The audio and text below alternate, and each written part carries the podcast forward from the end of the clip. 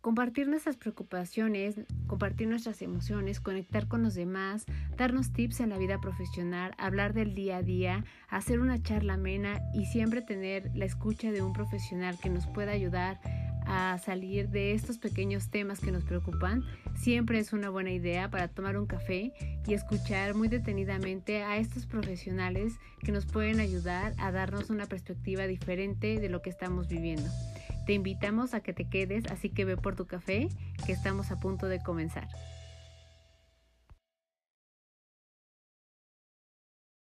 Hola a todos, bienvenidos a un episodio más de Pretextos para un café.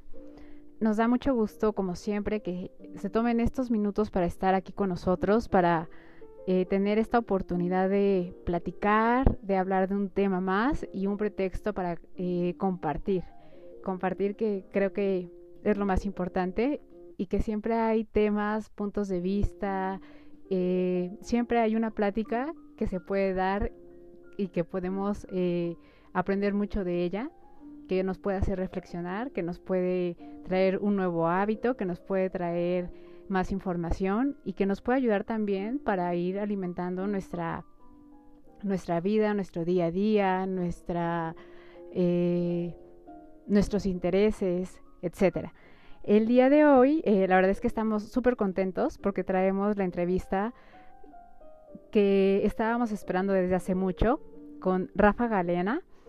Rafa Galeana eh, es un poeta, periodista, promotor de la parte cultural muy, muy eh, activo desde todos los ángulos, desde la parte de compartir no solo el conocimiento, sino también de promoverlo, de acercarse a quienes hacen un mismo ejercicio como él y trabajar en conjunto, que eso me parece padrísimo. Entonces él no solo da cursos y talleres de literatura y escritura creativa, que, que creo que es eh, algo también formidable.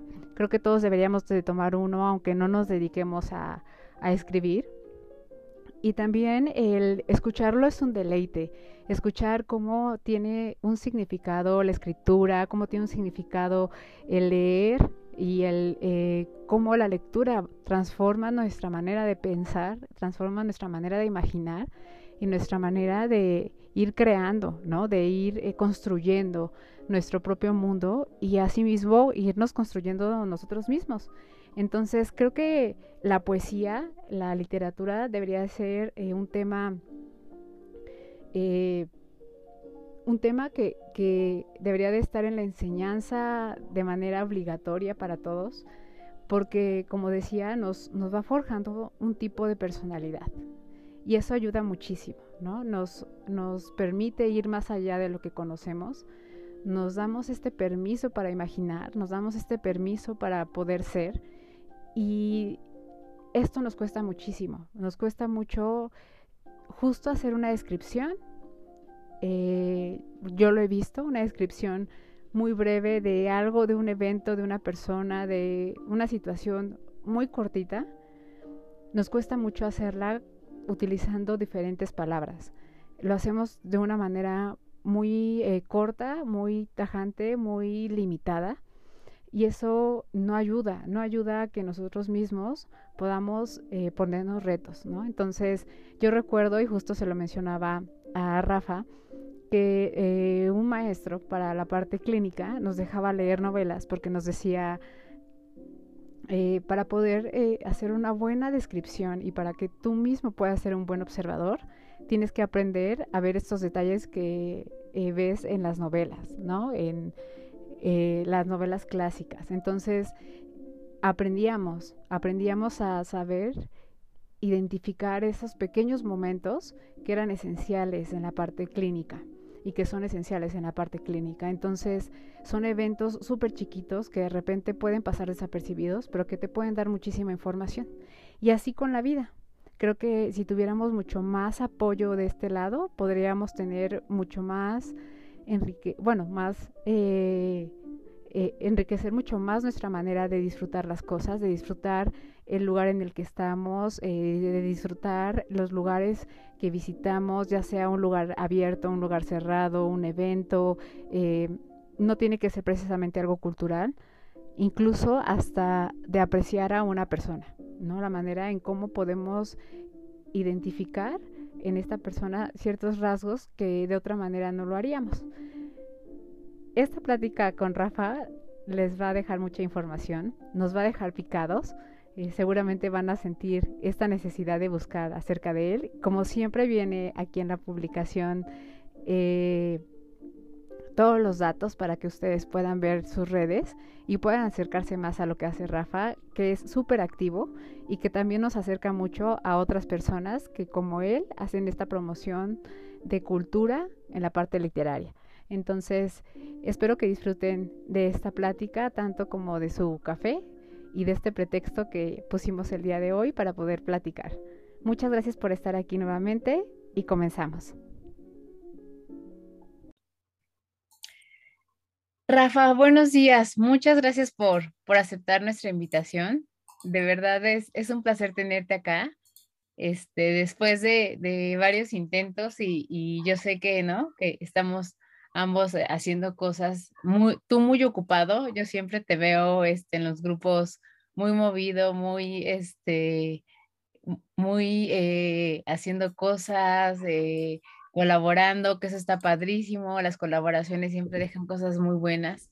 Entonces, gracias por el espacio, gracias por el, tiempo que nos estás regalando ahorita y bienvenido, bienvenido al, al podcast y yo sé que este va a ser un podcast eh, muy enriquecedor. Muchísimas gracias, eh, espero que estés muy bien. Y pues ya, ya estoy listo. Saludos a, todos tus oyentes. Eh, buenos días, buenas tardes, buenas noches. Y bueno, dispuestos a platicar y a charlar. Perfecto.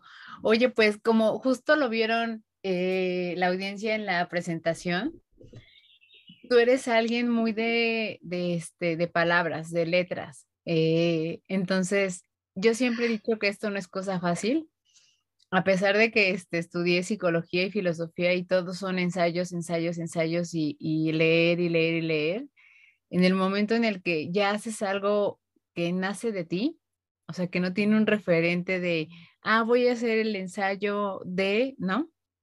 Este, fulano de tal, sino que ya nace de, de, de, de ti, es bastante complicado.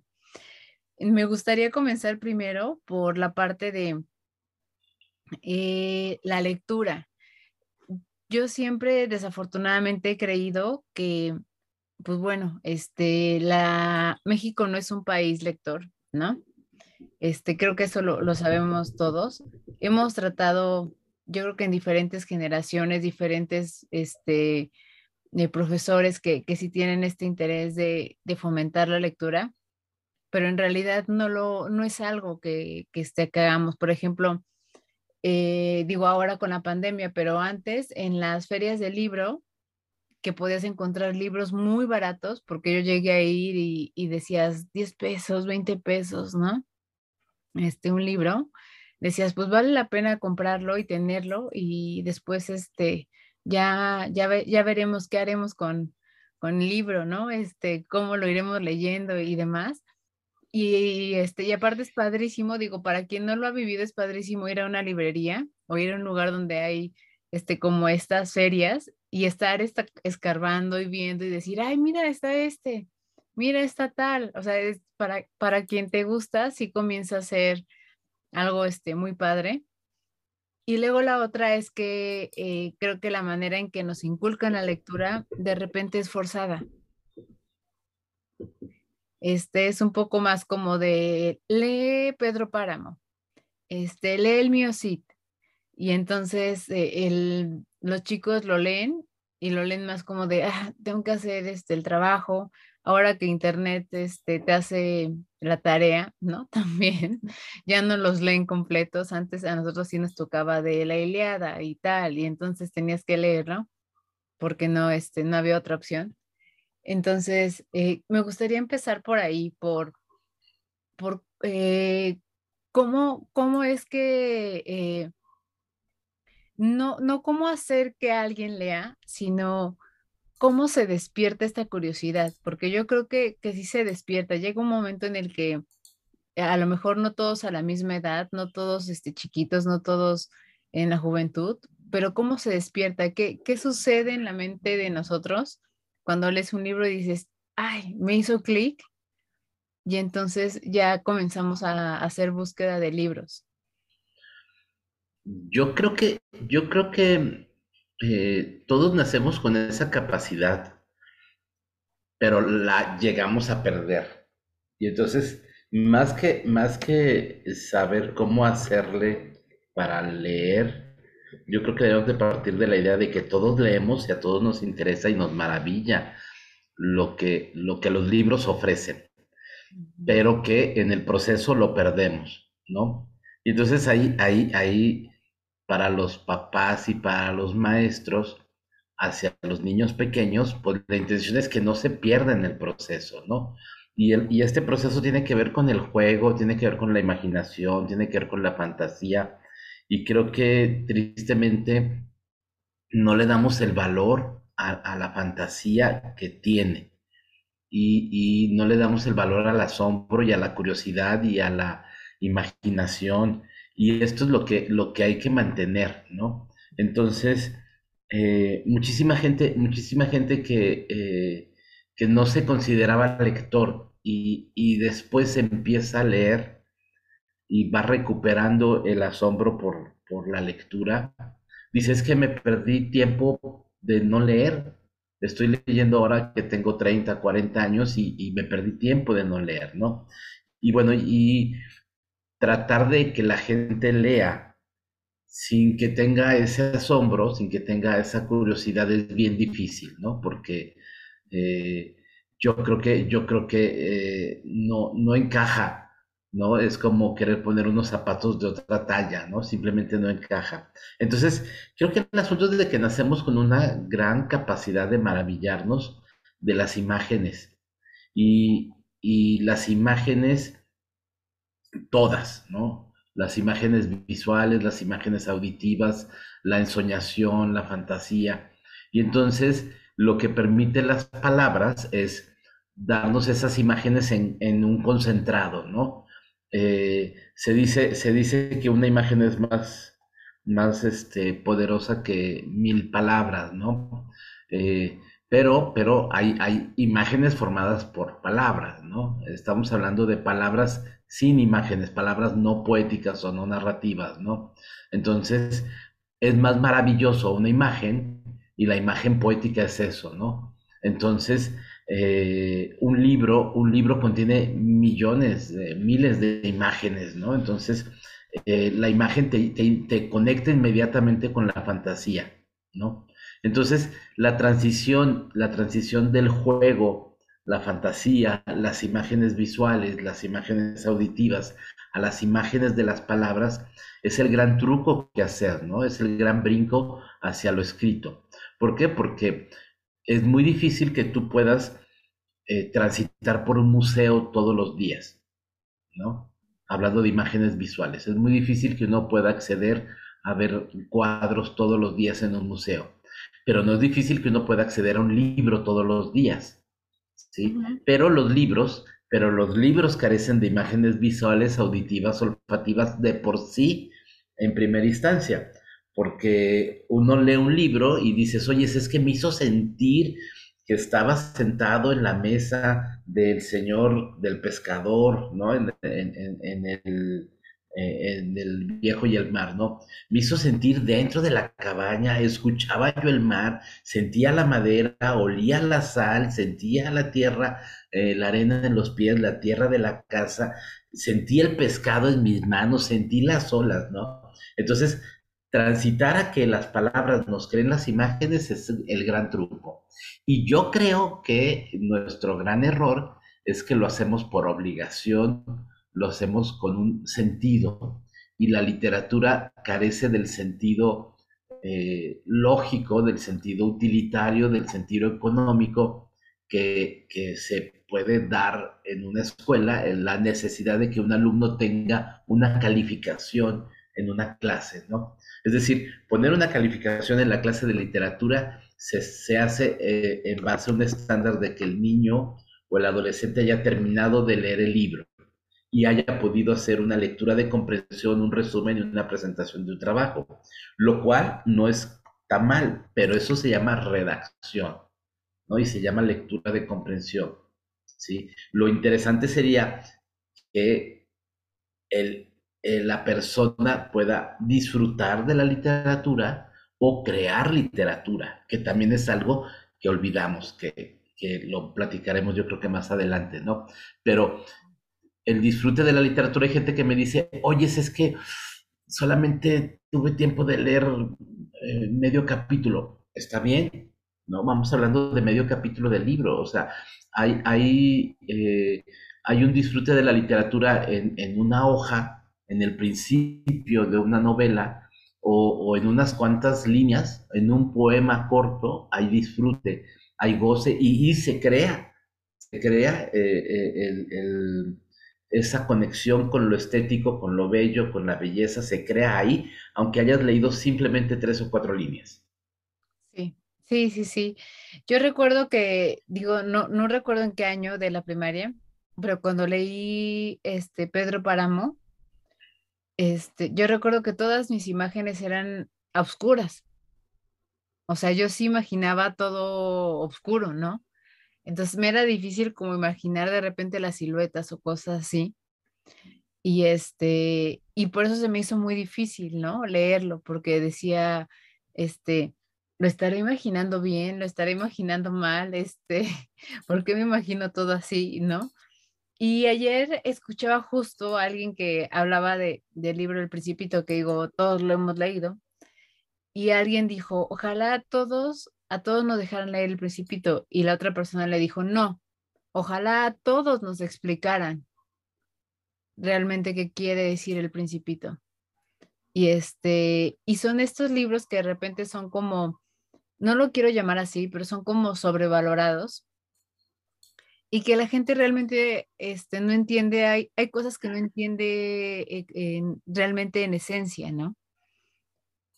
Y, es como de, ah, es el libro obligado de todos, pero este, pero no, realmente no pone esta parte de, a mí qué sentido me hizo, a mí qué me dejó, ¿no? Este, no es lo mismo que, que le pudo haber dejado a un niño ni que le pudo haber dejado este, a otra persona. Nuestras vivencias también tienen mucho que ver con, con los libros que elegimos este, leer, ¿no? Lo, el conocimiento previo que tengamos de, de algún tema, este, etcétera, ¿no? Entonces, eh, creo que, eso sí también tiene mucho que, ver. Y ya cuando vamos creciendo y vamos eligiendo un poco como qué leer, este, hay quienes, eh, la novela, este, bueno, yo, yo por ejemplo, en tan solo en, en mi clase de psicología clínica, mi maestro nos decía, lean novelas, este, lean novelas para que sepan describir porque no saben describir este, momentos, escenas, eh, a, las personas, eh, las situaciones, no saben utilizar las palabras, no saben exactamente con qué palabra describir lo que estaba sucediendo. Entonces nos dejaba leer mucha novela y para, para muchas personas era, ¿cómo vamos a leer novelas si estábamos viendo este, algo clínico, no? Y a mí sí me hacía sentido porque decía, sí, sí es cierto, no sabemos describir exactamente este, las escenas, eh, lo que está sucediendo, lo que tú estás sintiendo, lo que te hace percibir la otra persona. Entonces creo que, que de, justo también ahí es donde comienza esta parte de, de, de las palabras, ¿no? De cómo emplearlas, en qué momento emplearlas, en dónde emplearlas y de qué otras maneras podemos eh, decir una palabra, una situación con este de distintas formas, que es lo que no hemos aprendido también y esa es otra de las cosas que nos deja ver que nos falta leer.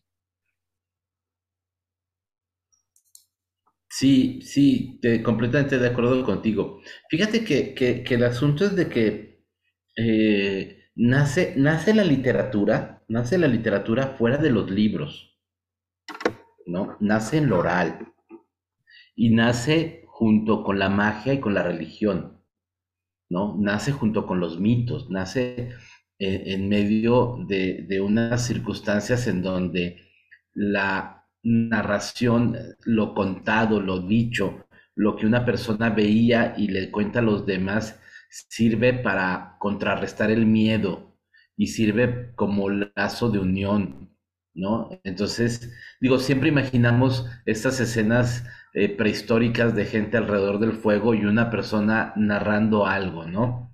Eh, eh, es, una, ¿no? Pero podemos hablar de, del papá narrando el viaje que hizo, ¿no? Es decir, un papá que está de viaje regresa y les dice, no, es que me pasó esto, me pasó esto a las 7, 8 de la noche alrededor de un, unas piezas de pan y de chocolate y, alguien narrando algo, ¿no? Entonces, esto, esto es fundamental en el sentido de que funda relaciones, ¿sí? Y está en el inicio de cómo te percibes tú porque esas narraciones te conforman, ¿no? Entonces, esto, esto es algo que te funciona mucho como persona y te consolida como persona. Quien tenga un abuelo, quien tenga una abuela, quien tenga un hermano, un papá, una mamá que les narre, les va a crear una estructura mental a partir de esas narraciones, ¿no? Es lo mismo que cuando te encuentras las cartas de la abuela o, la, correspondencia entre dos personas de tu familia, vas a entender de dónde vienes y, por qué estás ahí. Te ayuda muchísimo. Y entonces esto, esto hace que la literatura que nace en lo, oral eh, sea muy, muy valioso, ¿no? Después del ámbito familiar, te, la literatura te va creando como otra familia más grande que tiene que ver con eh, los autores que vas leyendo, ¿no? Y entonces vas, vas creando, no solamente, no solamente estás leyendo para, para, para disfrutar, sino vas leyendo para encontrarte a ti mismo, para ir ampliando tu red de conocimiento de ti, no hacia afuera, sino hacia adentro.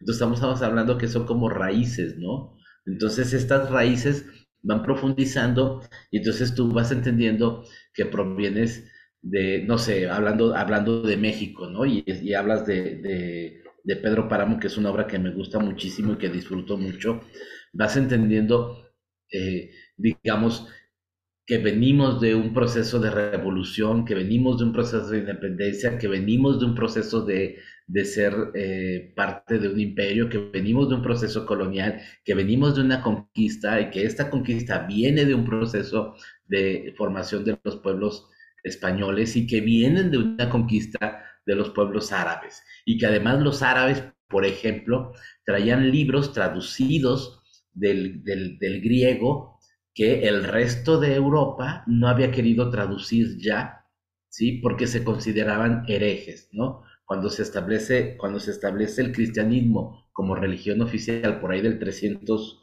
creo que 48, cuando se establece eh, por Constantino, se dejan de traducir los libros griegos. Ya no se consideran que los libros griegos estén dentro del canon de la Iglesia Católica. Y entonces los árabes que han conquistado parte de Persia toman los libros y los traducen. Y los árabes aprenden eh, anatomía, filosofía, eh, alquimia, eh, aprenden matemáticas, desarrollan el álgebra, la astronomía, la astrología, y esos conocimientos los llevan a través del norte de África hasta España. Y en España se establecen en algunos momentos y en algunos lugares judíos, españoles y árabes y se comparten libros y se traducen libros. Y entonces se da el primer renacimiento eh, europeo el renacimiento del al-Andalus, de la España árabe, ¿sí? que después va a influir en el renacimiento del resto de Europa.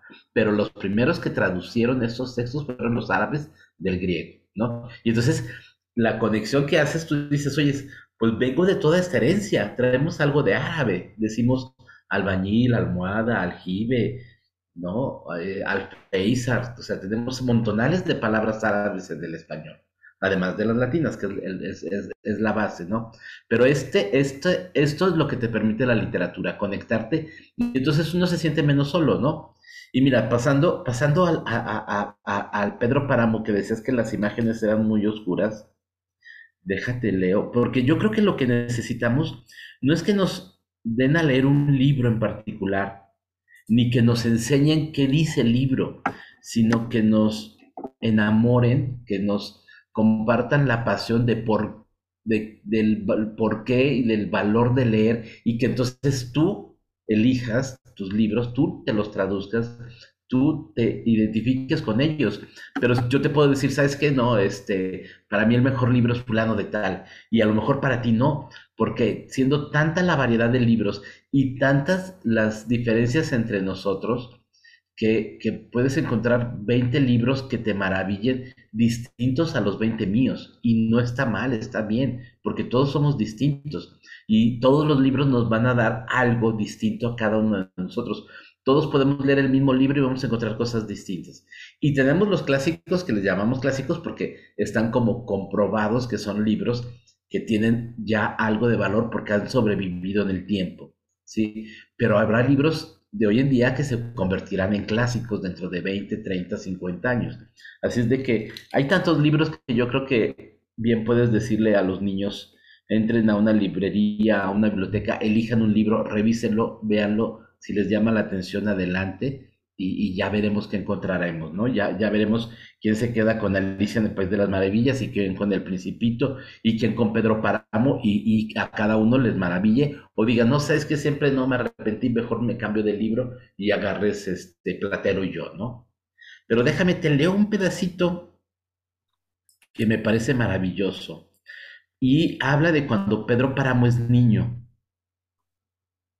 ¿Sí? Dice, el agua que goteaba en las tejas hacia un agujero de, en la arena del patio.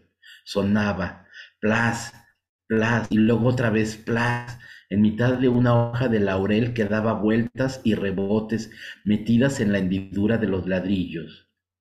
Ya se había ido la tormenta. Ahora de vez en cuando la brisa sacudía las ramas del granado, haciéndolas chorrear una lluvia espesa estampando la tierra con gotas brillantes que luego se empañaban. Las gallinas, engarruñadas, como si durmieran, sacudían de pronto sus alas y salían al patio, picoteando deprisa, atrapando las lombrices desenterradas por la lluvia. Al recorrerse las nubes, el sol sacaba luz a las piedras, irizaba todo de colores, se bebía el agua de la tierra, jugaba con el aire, dándole brillo a las hojas que jugaban al aire. ¿Qué tanto haces en el excusado, muchacho? Nada, mamá. Si sigues allí, va a salir una culebra y te va a morder. Sí, mamá. Pensaba en ti, Susana, en las lomas verdes, cuando volábamos papalotes en las épocas del aire. Oíamos allá abajo el rumor viviente del pueblo mientras estábamos encima de él, arriba de la loma. En tanto se nos iba el hilo de cáñamo arrastrado por el viento. Ayúdame, Susana y unas manos suaves se apretaban a nuestras manos. Suelta, Masilo. Y bueno, hasta ahí, dice, dice después, tus labios estaban mojados como si los hubiera besado el rocío. De ti me acordaba cuando tú estabas allí mirándome con tus ojos de agua marina. Y bueno, eso es Pedro Parano. Qué bonito. una hermosa y terrible novela de amor de este amor, de este Pedro enamorado desde niño de Susana. Y aquí hay algo increíble que, luego no se detecta y es que necesitas a alguien que te lo, a veces te lo, te lo acerque, ¿no? Y es el hecho de que empieza en pasado, empieza en presente hablando del niño que está en el baño. Y después da un brinco al futuro y dice, me acordaba de ti. Pedro adulto dice, me acordaba de ti, pero empieza la narración en el tiempo presente, él siendo niño. Entonces da un brinco temporal, ¿no? Y de, y de pronto él está en el futuro acordándose de ella, ¿no? Y, hay algo que es una metáfora que me gusta mucho, y es que la literatura es como, como ir de campamento. Yo creo que la literatura necesitamos guías, porque a nadie se le ocurre decirle a un niño, vete de campamento, o sea, agarra tus cosas, agarra lo que creas tú conveniente y lánzate y nos vemos en tres días. No te olvides de llevar agua nada más, ¿no? O sea, yo creo que nadie dice eso, ¿no? Es decir, no mandas a alguien de campamento, lo llevas. Y le dices, mira, ¿sabes qué? Necesitamos esto, ¿sí? Si es muy lejos del campamento, pues necesitamos más cosas, ¿no? Pero de entrada, un campamento yo creo que tendría que ser hasta dentro de la ciudad, ¿no? O sea, así como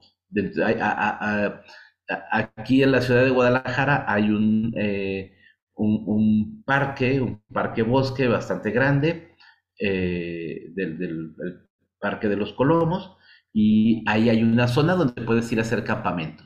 Y estás a, no sé, a 20 minutos de una tienda donde puedes comprar agua si se te olvidó, ¿no? Es, es, es, dentro de la ciudad, entonces ahí puedes ir a acampar, ¿no? Es más, hay gente que acampa en su propio jardín, ¿no? En, su, en su, dentro de su casa, ¿no? Entonces, bueno, ese es el primer campamento, ¿no? Que tendría que ser en tu jardín, lo más cercano. Y entonces, el campamento tiene que ser divertido, aunque en el campamento hay esfuerzo y hay trabajo, ¿sí? Si no es divertido, si no hay maravilla, si no hay sorpresa, a nadie le va a traer. Igual con la literatura. Si la literatura no es divertida, a nadie va a atrapar. Por más Don Quijote de la Mancha o por más poemas de Sor Juan Inés de la Cruz, si no hay diversión para mí, no hay nada, ¿no? Entonces, eh, la guía, la guía te va, te va enseñando, ¿no? Dice, mira, vamos a prepararnos, vamos a hacer una pequeña lista de lo que vamos a llevar y vamos a llevar cosas divertidas, no sé, palomitas de maíz, chocolate, ¿no? Vamos a llevar juegos, ¿sí? Pero, pero te enseñan a hacer una lista, te enseñan que hay que llevar, cargas las cosas, te instalas y ya instalado, todo, todo va con diversión y ya instalado te diviertes más, ¿no? Y después regresas. Y cuando regresas, narra lo, narra lo que encontraste. Te traes piedritas, te traes hojitas, te traes ramitas, platicas que pusiste su fuego, platicas que escuchaste ruidos en la noche, o que viste las estrellas, o que te asustó una sombra, ¿no? Entonces, así es la literatura. Necesitas una guía para que te diga, mira, ¿sabes qué? Vamos a ponernos cerca del río, pero no en el río. Vamos a ponernos eh, debajo de los árboles, pero hay que fijarse que el árbol no esté seco no nos vaya a caer encima, ¿no? Hay que jalar la cuerda, pero no tanto, ¿sí? Hay que llevar, este, comida, pero que no sea pesada, este, y que sea nutritiva, ¿no? Hay que llevar cosas de diversión, ¿sí? Pero no hay que olvidar el agua, ¿sí? Y entonces eso es lo que hacemos con la literatura, y los que nos dedicamos a, a fomentar la literatura es lo que hacemos, ¿no? Mira, vete por aquí, vete por acá, ¿sí? Fíjate en tal cosa, en tal libro, fíjate en esta cosa ¿sí? Y yo creo que eso es lo que necesitamos, que la gente que se dedica a la promoción de la lectura, a los maestros, a los papás, se acuerde que tiene que ser divertido y emocionante, ¿no? Que si es un libro de miedo, te dé miedo, que si es un libro de amor, te enamores, te, emociones, que si es un libro de diversión, te diviertas, te dé alegría, ¿no? La emoción que sea, ¿no? Hay, hay libros que están con la intención de producirte, este, no sé, rechazo, ¿no? Y, lo lees y te enojas con él, ¿no?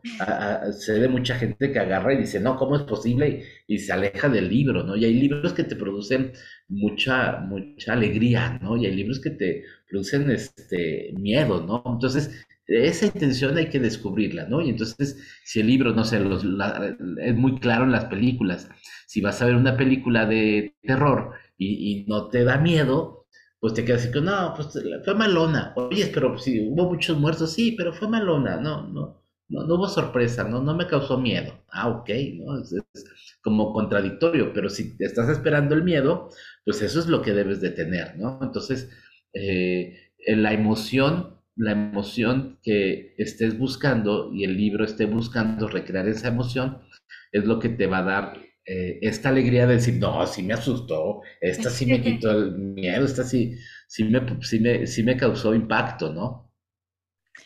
Sí, y, ahorita que lo decías, también eh, depende de, bueno, es que hay diferente, hay todo tipo de, literatura, pero también aprender a apreciarla desde dónde viene, ¿no? Eh, por ejemplo, como tú decías, ¿no?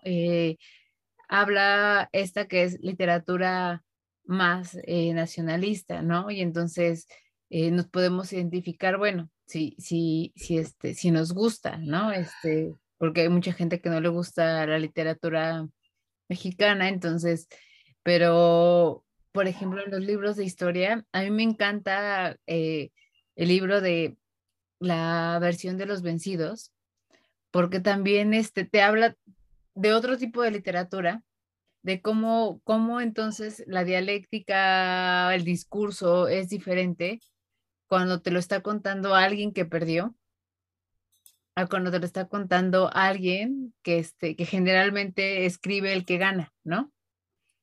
Entonces, eso también es bien interesante, este, poner atención a cómo, cómo el discurso es muy distinto cuando, este, cuando tú eres eh, la parte que pierde y cuando generalmente los que escriben esta parte de la historia son las partes que ganan.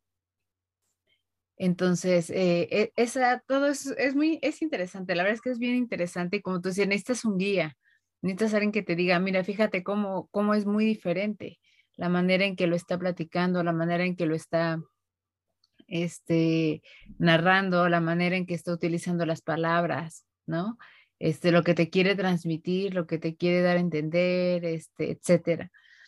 Y, y bueno, y así mucho, ¿no? O sea, hay, hay libros que, este, que son ya clásicos y que después se vuelven películas y, y esperamos, ¿no? Ver este, que, que, sean casi iguales como los imaginamos. Este, y hay libros que son muy, muy largos que la gente no, no los lee, pero por ejemplo, este, a mí un libro que, que se me hace como difícil eh, ya no tener la imagen, porque desafortunadamente yo lo leí después de que vi la película, fue la de ¿Cómo hago para chocolate? Entonces, ya me viene a la mente la película, pero me hubiera gustado haberlo leído antes para, para haberme haber tenido esas imágenes este, previas, ¿no? De todo eso. Y eso en cuanto, este, Rafa, en cuanto a la parte de la lectura.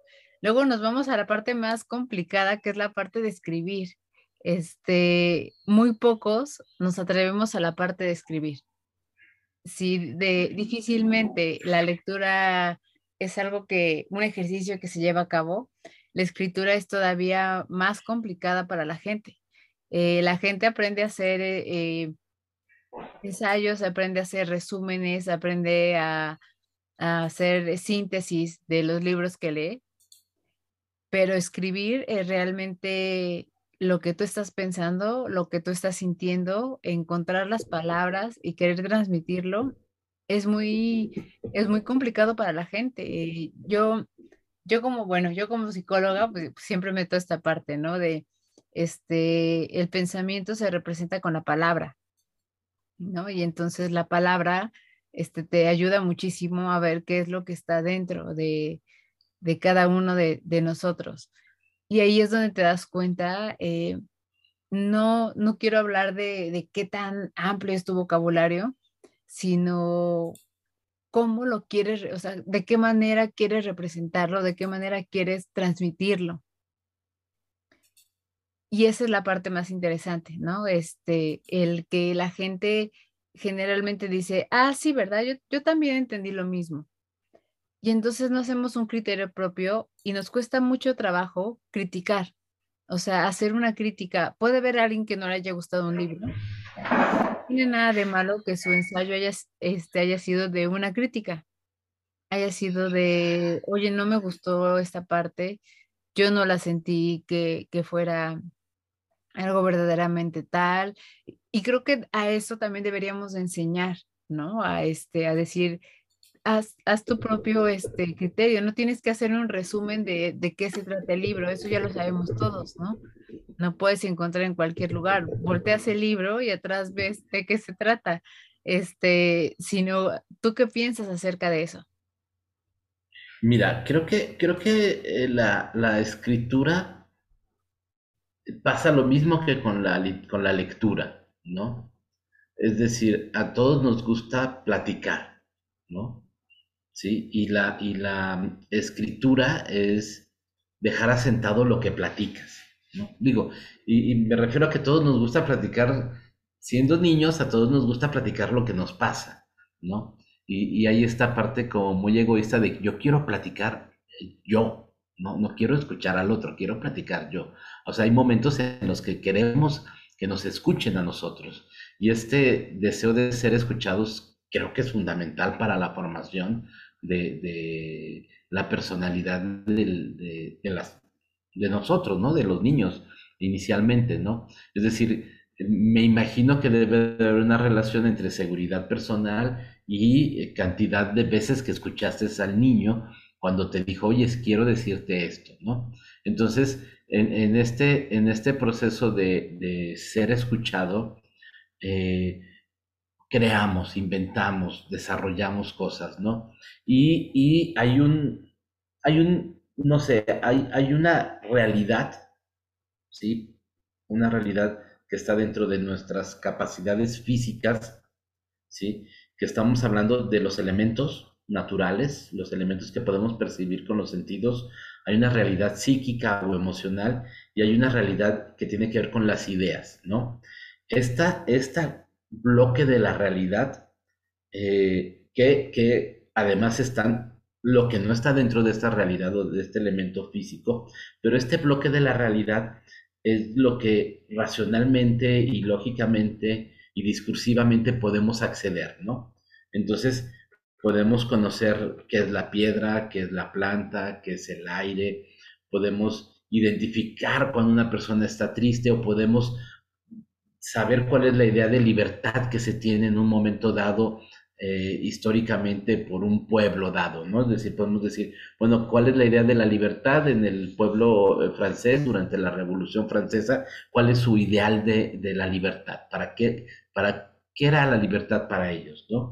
Y podríamos ahorita hablar de la libertad eh, hoy en día, en donde que alguien tenga tus datos de teléfono, de domicilio, de la IP de tu computadora y otros datos, ¿no? Este, tuyos como tu número de cuenta, ya no es parte de la libertad el no tener control de esos datos, ¿no? Ya, ya son datos que los tienen empresas y, nuestra libertad, nuestra idea de libertad cambió. Pero podemos identificar también las ideas, ¿no? Eh, pero la literatura también y nuestra capacidad como seres humanos nos conlleva crear ficciones, ¿no? Y la ficción no está dentro de este bloque de la realidad, está en otro bloque distinto. Parte de este, pero se crea en, en otro lugar. Y la ficción establece sus propias reglas y sus propias coordenadas, ¿sí? Y la ficción nos mete en otro mundo distinto al de la realidad. Y entonces cuando alguien está imaginando o está inventando algo, ya está en otro mundo, ¿no? Cuando el niño te empieza a platicar de de algo que creó, ¿no? Eh, ya sea en un videojuego, ya sea con, con estos fichitas de armar, ya sea con plastilina o con dibujo, te está platicando de algo que ya no está dentro de la realidad, está dentro del mundo de la ficción. Y este mundo de la ficción es una proyección de nosotros en donde aplican otras reglas. Y eso es lo fabuloso de que uno acceda a escribir. Vas a inventar tus reglas, vas a crear por ti mismo otro mundo distinto e, a, este. Y ese otro mundo eh, va a ser una crítica de este, va a ser un complemento de este, va a ser algo opuesto a este. Y entonces, ¿quién no se imaginó, quién no se imaginó de niño que, que era de otra familia, de una familia rica de la India, por ejemplo, de un rajá? ¿no? Entonces te inventas toda una historia de que, no, pues es que algún día van a venir por mí, mis papás de la India, ¿no? Y van a venir en caballos, ¿no? Iban a ser muy ricos, ¿no? Y este mundo, lo fantástico es que este mundo de la ficción nos afecta a nuestro mundo. Y esto es lo que habría a lo mejor en términos muy prácticos que aprovechar, ¿no? Cómo el mundo de la ficción nos afecta. Es decir, el mundo del Quijote y la idea del Quijote, de la libertad y de la justicia, cómo afecta a o cómo ha afectado a nuestro mundo. ¿Sí? O sea, la gente, la gente que leyó el Quijote y que se formó con el Quijote tiene, tiene una idea de justicia y de libertad a partir del Quijote. Y esto te conforma, ¿no? Eh, igual, o sea, ¿cómo es que eh, la ficción creada eh, en, en el Principito nos ha determinado y nos ha afectado para que nosotros tengamos una idea del amor y nos comportamos bajo la idea del amor o el mundo de la caballería, cómo nos ha afectado. Y entonces aquí está el gran valor de la literatura, que yo te dije que no tenía este valor utilitario, mercantil, económico, lógico, ¿sí? Pero hay una afectación del mundo de la ficción.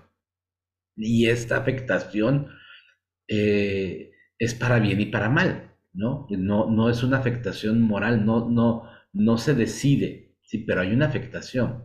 Y entonces habría que, habría que pensar que la literatura y la imaginación te va a afectar o va a afectar al niño o al joven, lo va a afectar en su pensamiento, en sus emociones y en sus acciones, ¿sí? Y entonces eh, tenemos a los personajes y tenemos a las novelas y tenemos las acciones y tenemos a los poemas y, tenemos toda esta eh, conjunción de elementos que van a darnos formación a nosotros y nosotros vamos a actuar en conforme de esto que está en la ficción. Y es más poderosa la ficción porque accedemos a ella por gusto, por placer, porque nosotros fuimos. Entonces, seguramente, seguramente actuamos más por la ficción, ¿sí? Y, y entiéndase ficción, toda la ficción del arte, ¿no? Desde las caricaturas de la Pantera Rosa hasta las películas de Transformers, ¿no? Y entonces vamos a actuar más en función de esta ficción que de lo que nos estén diciendo los papás, o de lo que nos diga un reglamento de colonos, o de lo que nos diga la constitución política de un país. Y esto es muy poderoso. Oye, y Rafa, por ejemplo, tú, tú qué haces, digo, de por sí hace escribir, hacer un cuento, eh, tratar de hacer un poquito de literatura iniciándonos. Es complicado.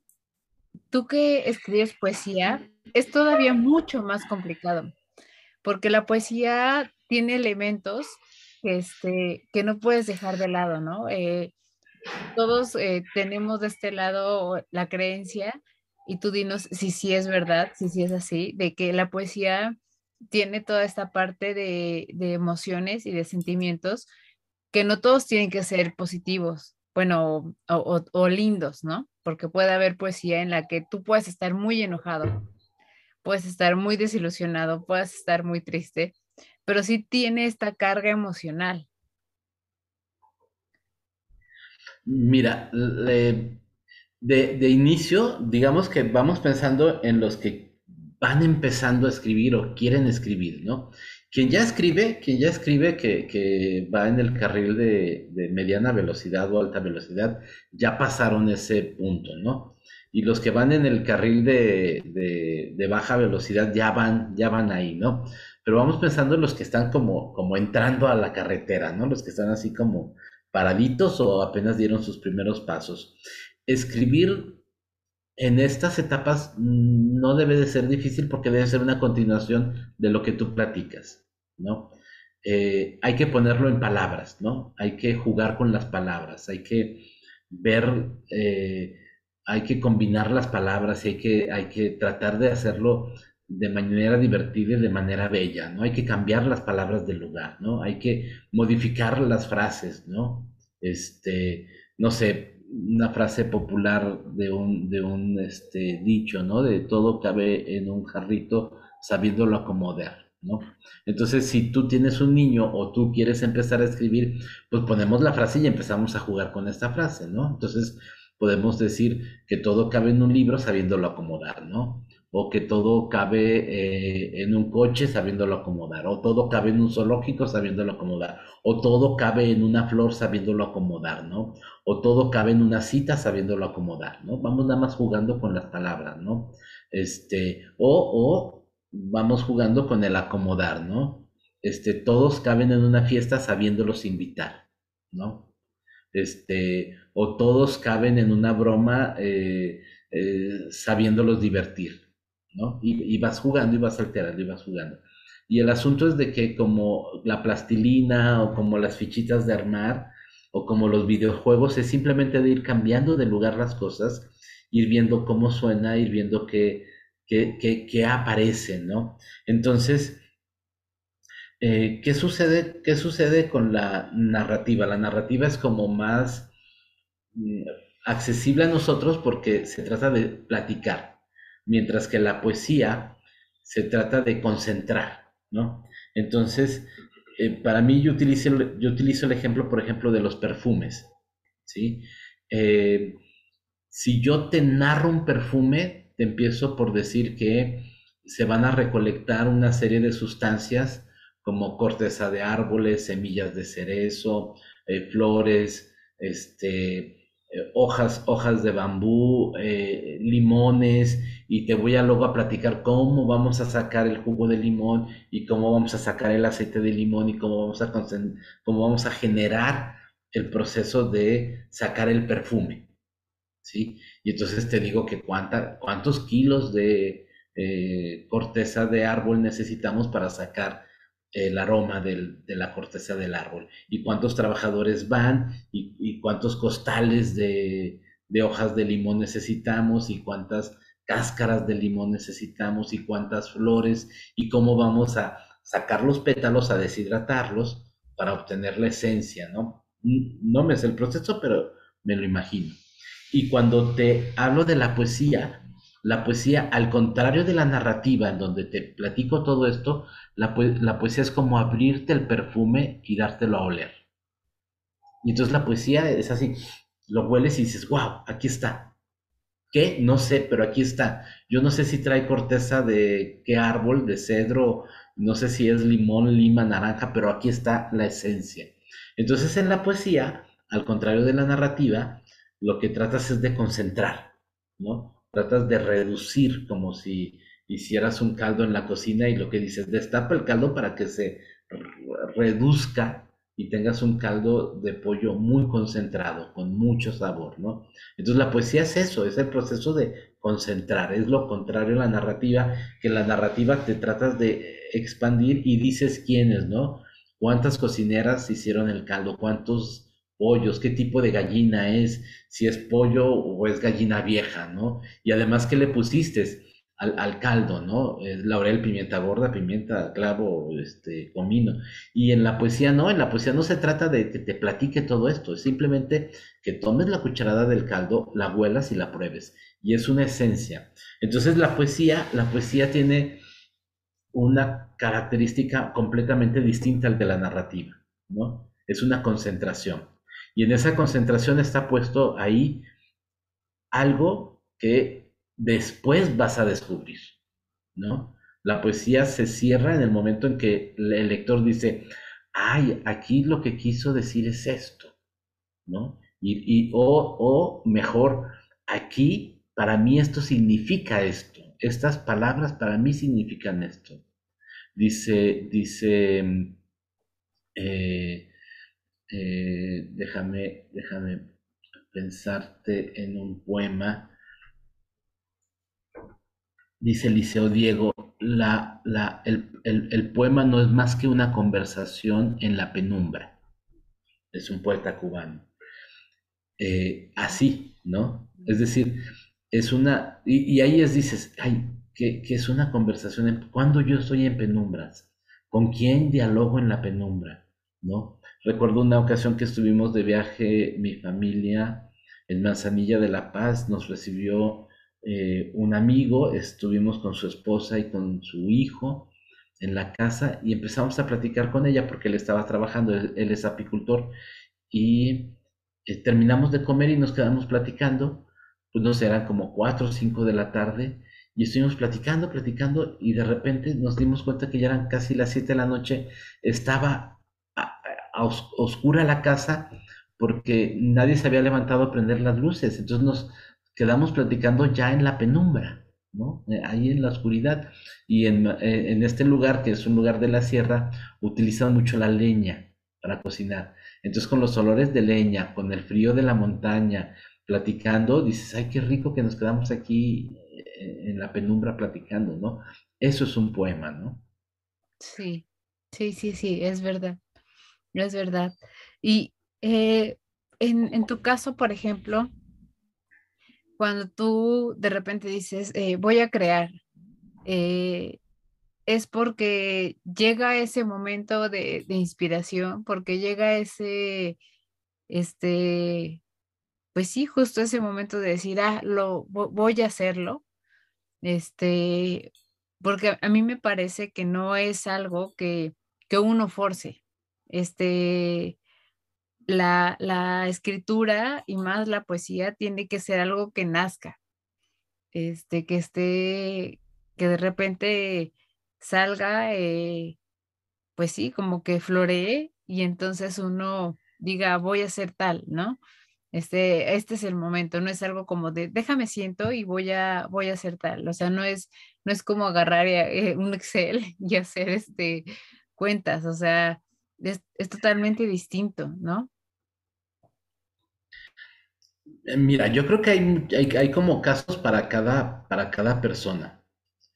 Eh, yo creo que todos en general em, transformamos algo en poético, ¿no? o sea, puedes estar como atento a, las cosas que ocurren, pero no solo a lo que ocurre, sino a lo que piensas y a lo que sientes, ¿no? Porque porque la poesía no solamente es de las emociones, sino también de las sensaciones y de lo que piensas. ¿sí? Entonces, hay que tener como cierta actitud poética de decir, voy a, voy a estar atento y, voy a estar tratando de transformar esto en poesía. ¿sí? Y yo creo que llega un momento en que, en que tienes algo poético y lo quieres ahora trasladar a palabras. ¿sí? Y entonces cuando capturas algún elemento poético, cuando capturas alguna situación en poesía, que, ya tienes ahí como la semillita, ¿sí? Digamos que ya hiciste poesía, pero casi siempre quieres también compartirlo y compartirlo a través de palabras la mayor de las veces, porque también hay algo que se le llama poesía visual, en donde lo que se, la manera en que se transmite es a través de imágenes muchas veces compuestas de, tipografías, pero también de dibujos, de objetos, no sé, este, cajas de zapato, piedras, este, objetos de madera, este, hay infinidad de elementos para la poesía visual, ¿no? Que es, todo un campo aparte que tiene mucho que ver también como con la escultura, el diseño y la pintura. Pero la mayor parte de las veces lo quieres transmitir con palabras.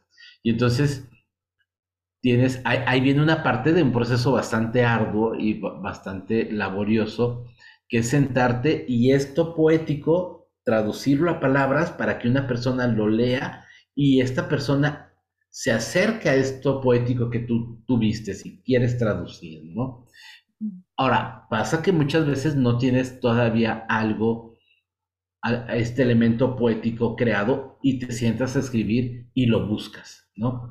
Y, tengo amigos que dicen, esto es como buscar este, la bestia, el mamut, tratas de cazarlo, ¿no? Y, vas detrás de, eso poético a cazarlo y te sientas y escribes y escribes y escribes por aquí, escribes por acá. Y, a, veces, y a veces te acercas, ¿no? A veces lo vislumbras, ¿no? Eh, y hay alguien que me decía, yo le preguntaba, ¿ya lo casaste? No, dice, si lo caso dejo de escribir. Ah. O sea, si, si, llego, si llego a lo poético, ya para qué escribo, ¿no? Porque es una cacería, ¿no? Entonces, pudiéramos decir que los escritores que siguen escribiendo es porque no han capturado la poesía todavía, ¿no? Y sigues insistiendo en capturarla. Y no es algo, y no es algo que, digo, te acercas, ¿no? te acercas así como, ay, en este poema algo salió, ¿no? Eh, y bueno, es una búsqueda, ¿no? Por eso, por eso normalmente los poetas siguen escribiendo y siguen escribiendo, ¿no? Este, podrás tener pausas largas en donde no escribas, pero la actitud poética está ahí, ¿no? Eh, ahora, yo creo que, yo creo que es un trabajo en donde se mezcla lo intelectual y lo emocional eh, de una manera maravillosa, ¿no? porque vas a tener, vas a tener muchas emociones, pero además vas a tener que necesitar mucha inteligencia, ¿no? Es decir, ya, ya para los que están en la carril de baja velocidad, de mediana velocidad y los que están en alto saben, es un trabajo que requiere de mucha inteligencia, de mucha precisión, de mucha búsqueda de qué palabra es la adecuada, ¿no? No es lo mismo, no es lo mismo en un poema usar rojo o vermellón o este eh, sangriento o, este, vaya, las distintas palabras, las distintas tonalidades de, que van del naranja al morado en los colores y los significados de cada una de ellas distintos te pueden ir llevando de un lado a otro, ¿no? Tú puedes referirte a, eh, como el nombre de la película Rojo Amanecer, ¿no? Este, o, es decir, ya te va dando una tonalidad, te va dando, y aparte, esta diferencia es estos niveles de realidad de los que te platicaba, ¿no? Eh, de, la materia, de las emociones o de lo psíquico y de las ideas, como, como las estampitas del cuerpo humano, las dividimos nada más para mencionarlas, pero están mezcladas, ¿sí? Entonces, cuando tú te refieres a la astilla de una madera, eh, inmediatamente te vienen las sensaciones y puedes pensar en la astilla que se te clava cuando le haces a una madera contrapelo y se te clava y te produce un dolor, pero también inmediatamente se te viene a la emoción y a una idea, ¿no? Se te mezclan, ¿no? Entonces tú puedes pensar ya en, en la Semana Santa y en el madero de Jesús o en tu padre, ¿no?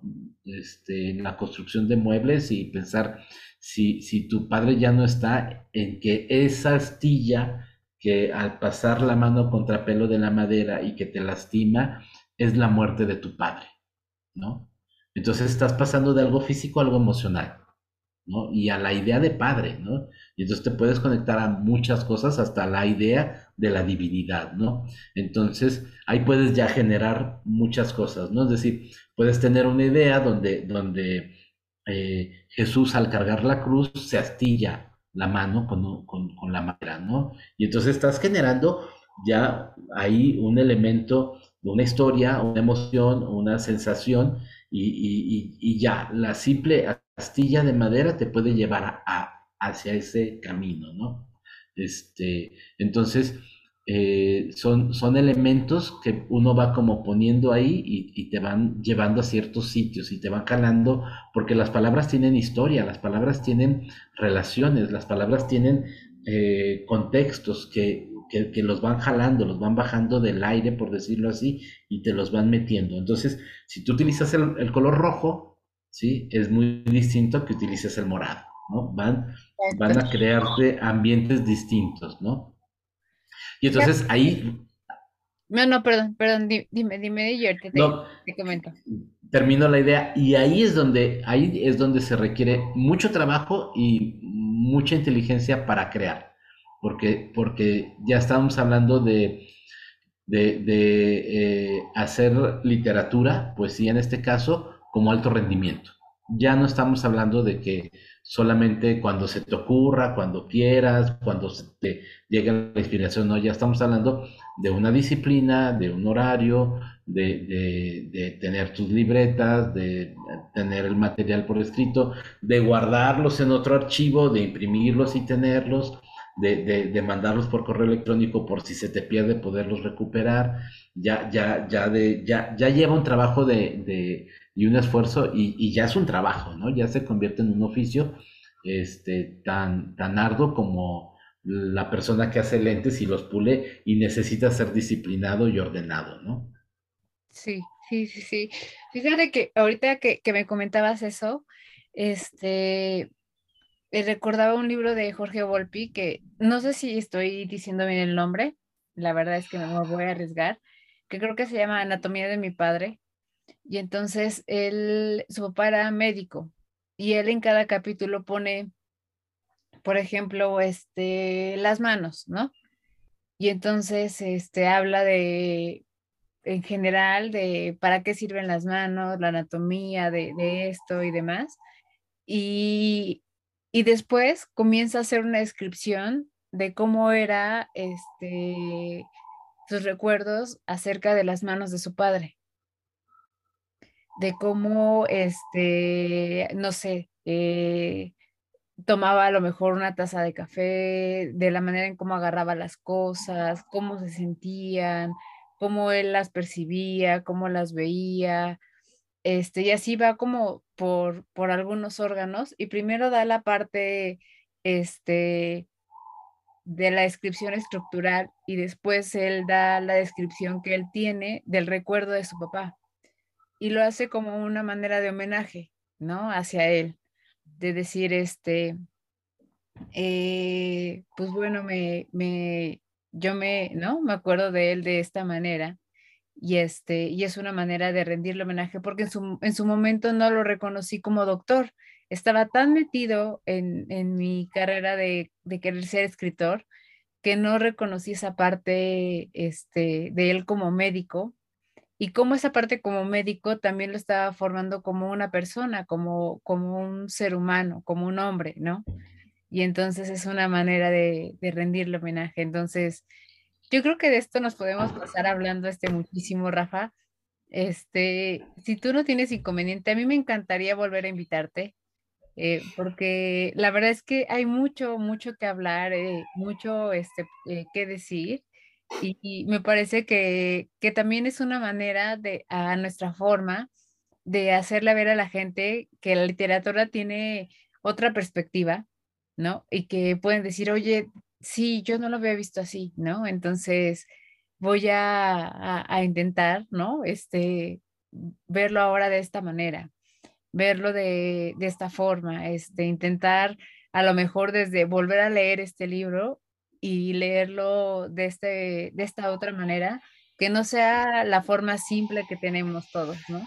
Entonces me encanta, de verdad me encantaría que, este, que volviéramos a tener eh, otra, otro podcast y, preguntarte también si tú das cursos para que los podamos poner este, también aquí en, en la publicación del podcast, para que se pongan en contacto contigo, ¿no? En caso de que este, quienes eh, busquen algún taller de escritura o algo así.